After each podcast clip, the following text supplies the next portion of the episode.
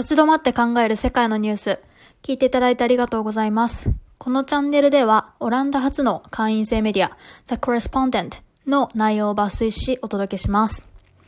The Correspondent は、えっと、速報や最新の事件は発信せず、事件の背景や影響をジャーナリストたちが考察して届けてくれるメディアです。まだ日本語では発信されていないので、ちょっと勝手にファンで、えっと、ラジオにして届けていこうと思って始めました。で、今日はちょっと第1回目なので、どんな感じで配信しようと思ってるんですが、えっと、一番今、皆さんが気になるであろうコロナのことについて、えっと、ニュースを拾ってきました。と、コロナはですね、えっと、COVID-19 っていう風に世界では呼ばれているってことをご存知だと思います。で、えっと、この由来なんですけども、COVID ですね。で、Co がコロナ、で、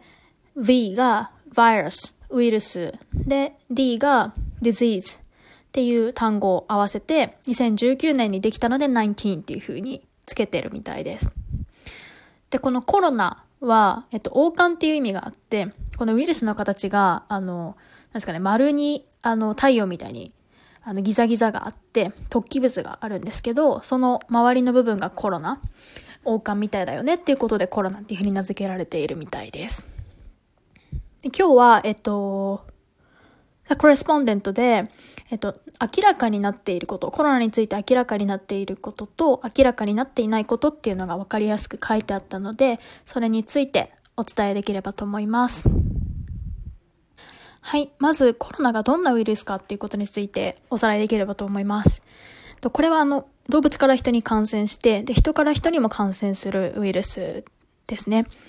で、えっと、感染は基本的に細胞膜に付着すると増殖していって、で、えっと、飛沫感染で増殖、あの、さらに感染が広がっていくっていうウイルスです。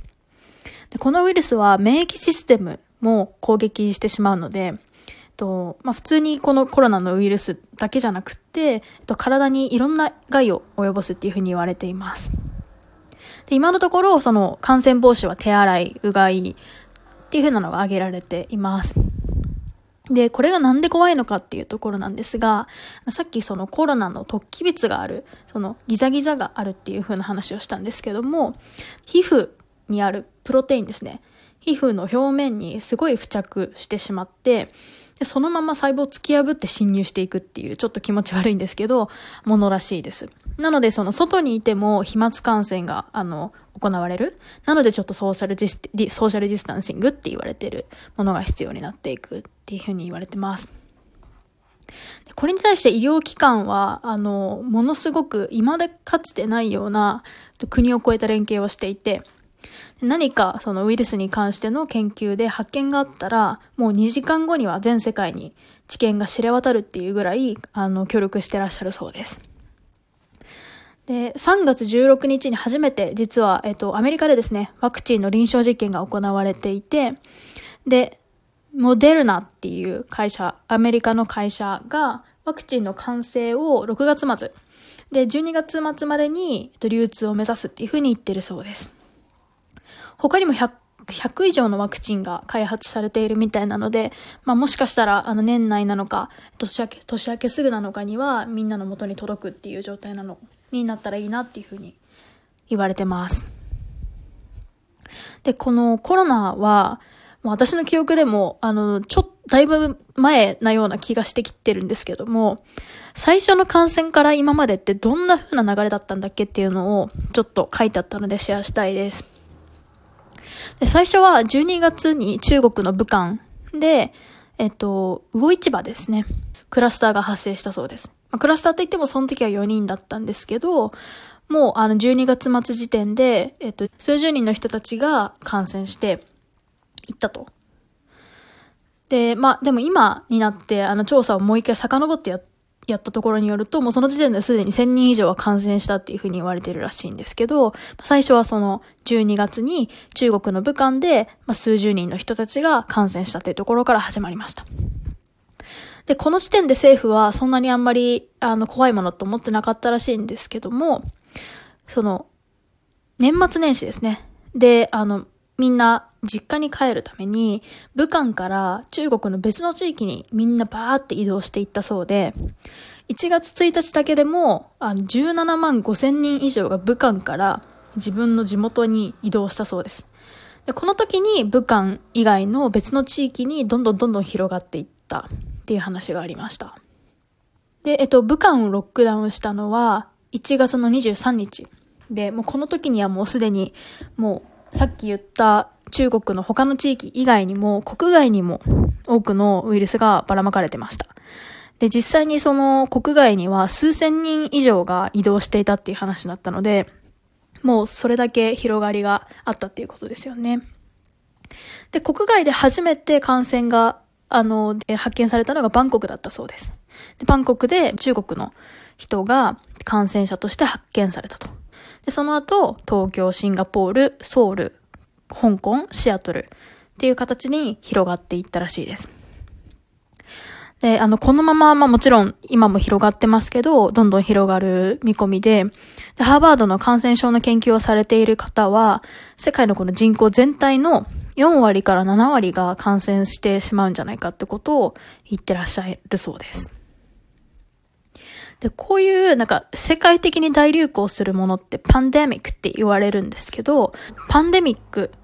には3つの原因があるっていうふうに言われてるそうです。一つ目が人間の動物接触。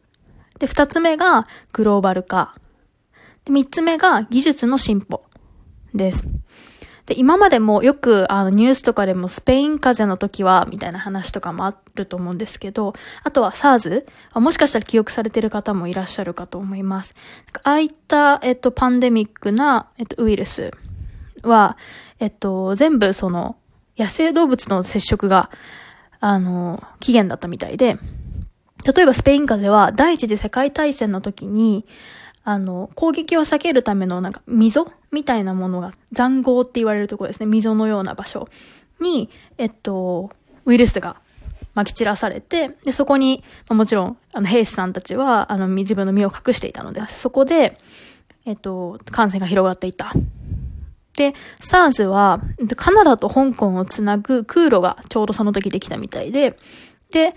まあ、あの、それによってコウモリと人間がちょっと接触することがあったらしいんですよね。で、コウモリが起源で、あの、生まれたウイルスが SARS だったそうです。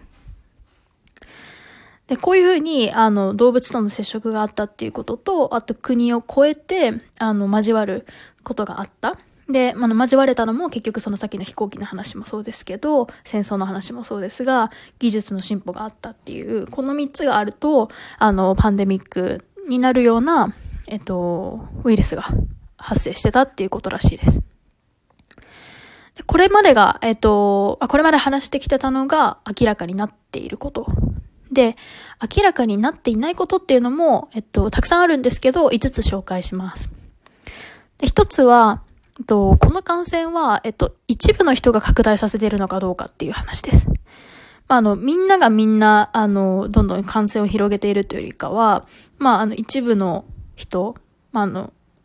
言われてるとこだと10%の人が80、今の感染者の80%に移したっていうふうに言われて、スーパースプレーダースっていうふうに言われてるらしいですね。もうなんかめちゃくちゃ撒き散らす人みたいな イメージなんですけど、